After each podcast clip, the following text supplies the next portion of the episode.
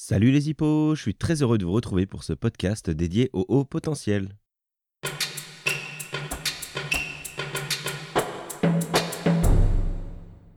Je m'appelle Anthony Guénon et je suis coach formateur spécialisé dans les profils à haut potentiel. J'aide notamment les hauts potentiels à trouver ou créer leur place dans leur métier. Pour ce huitième épisode, nous allons parler des profils qu'on appelle neuroatypiques. Nous allons voir tous les termes qui se cachent derrière ces mots et je vais tenter de donner des définitions à chacun de ces termes. Vous verrez en quoi votre singularité n'est pas si singulière que ça. Je vous donnerai là aussi des clés de compréhension pour savoir vous aussi ce qui se cache derrière ces termes. Toutes les définitions que je vais donner ici, pour la plupart, ne font pas consensus. Je vous invite à doubler vos sources, à prendre les informations qui vous intéressent et à laisser celles qui ne vous intéressent pas. Allez vous documenter ailleurs, sur Internet, sur des sites officiels ou bien auprès de spécialistes dont c'est le métier. Le terme neuroatypique ou neurodivergent signifie simplement que votre fonctionnement cognitif diffère de la norme. On parle de personnes qui ont un fonctionnement différent, singulier, qui leur est propre. Parmi ces profils-là, on retrouve bien sûr les profils HPI. Ils représentent environ 2,3% de la population.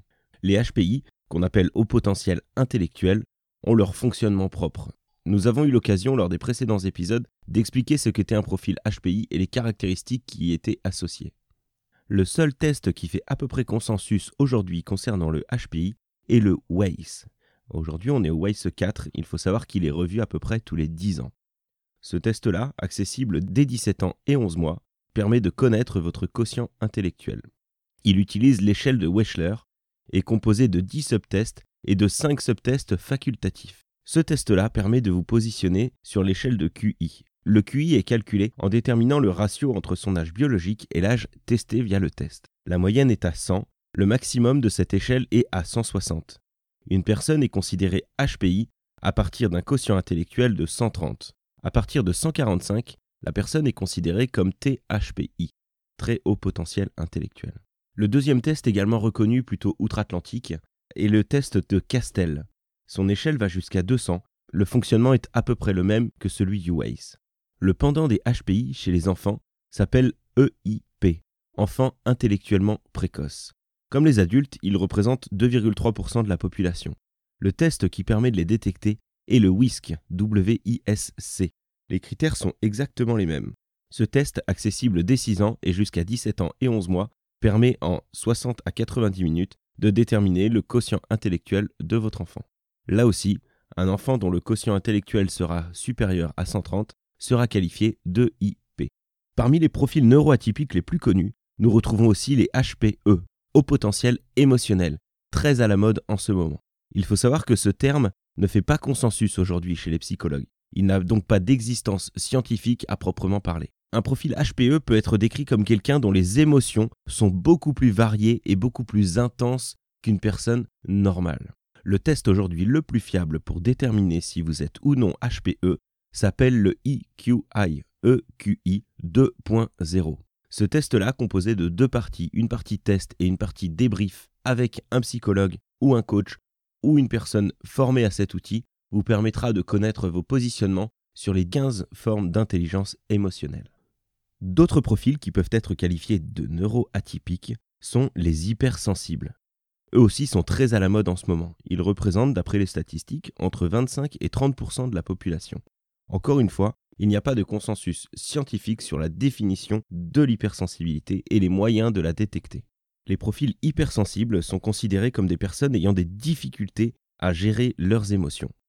Ils reçoivent des émotions et des stimuli de façon plus forte que les personnes normales, et leur manière de réagir à ces stimuli peut être parfois violente. On peut entendre parler de personnes qui ont parfois une audition surdéveloppée.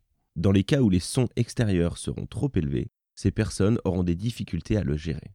De la même manière, certains hypersensibles sont sensibles particulièrement à la lumière, et quand ces personnes sont confrontées à une lumière particulièrement forte, ils vont avoir des difficultés à la gérer.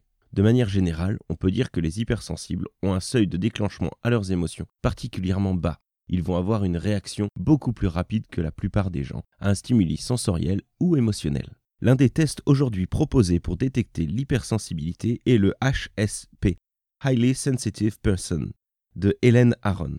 Un psychologue ou un spécialiste de la psychologie de l'homme pourra là aussi vous aider à déterminer si vous êtes ou non hypersensible et vous donner des clés pour mieux vivre votre hypersensibilité. Parmi la grande famille des neuroatypiques, nous allons aussi retrouver le TDA, trouble déficitaire de l'attention. On y associe parfois le H, qui veut dire hyperactivité. 5% de la population présente des TDA. Il y a deux fois plus de garçons que de filles dans ce groupe. Le TDA est le trouble le plus diagnostiqué chez les enfants. Les personnes souffrant de TDA ont en général une capacité d'attention extrêmement courte. Elles ne peuvent pas rester attentives et focalisées sur quelque chose pendant très longtemps. Elles sont en général beaucoup plus sujettes aux distractions. Pour savoir si vous ou votre enfant avez un TDA, le meilleur moyen de le savoir est d'aller voir un psychologue ou un neurologue ou un neuropsychologue ou bien encore un psychiatre. C'est la personne la plus à même de détecter ce trouble qui est par ailleurs très commun. Enfin, le H du TDAH signifie hyperactivité. Simplement, aux symptômes décrits précédemment, la personne va avoir besoin de bouger ou de parler beaucoup plus qu'une personne normale. Une autre catégorie de personnes neuroatypiques sont tous les profils qui rentrent dans la catégorie 10, les dyslexiques, les dyspraxiques. Cela représente 6 à 8% de la population. L'ensemble de ces troubles est décrit dans le DSM-5, qui est le document de référence des maladies mentales des psychologues et psychiatres. Enfin, les derniers profils qualifiés de neuroatypiques sont les personnes porteurs de ce qu'on appelle un TSA. Ils représentent moins de 1% de la population. Le TSA signifie trouble du spectre autistique. Dans cette catégorie, nous allons retrouver les autistes de haut niveau, les autistes Asperger et autres formes d'autistes. L'autisme est considéré comme un handicap. Les personnes diagnostiquées autistes peuvent donc faire reconnaître cette caractéristique par la MDPH. Les personnes souffrant d'autisme sont parfois en retard, ont généralement des liens sociaux et une communication avec les autres particulièrement difficile. Ils n'ont généralement pas les codes sociaux et ont des difficultés à s'adapter à une situation. Dans cette catégorie d'autisme, les autistes Asperger ont des caractéristiques bien à eux. Ils ont en général des difficultés de socialisation et des intérêts extrêmement restreints. Ils ne possèdent là aussi pas les codes sociaux et ont en général beaucoup de difficultés à s'intégrer dans une société. La personne la plus à même de diagnostiquer l'autisme sera le psychiatre ou le neuropsychiatre. Enfin, les derniers profils que nous pourrions reconnaître comme étant neuroatypiques sont les zèbres. Ce terme à la mode aujourd'hui a été proposé par Jeanne Siofachin. Le terme de zèbre a été choisi car c'est le seul équidé qui n'a pas pu être domestiqué par l'homme. De même, ces rayures sont à la fois caractéristiques et particulièrement communes. Enfin, on considère qu'il n'y a pas deux zèbres pareils. Ces rayures sont toutes différentes. Il en est de même pour les profils neuroatypiques.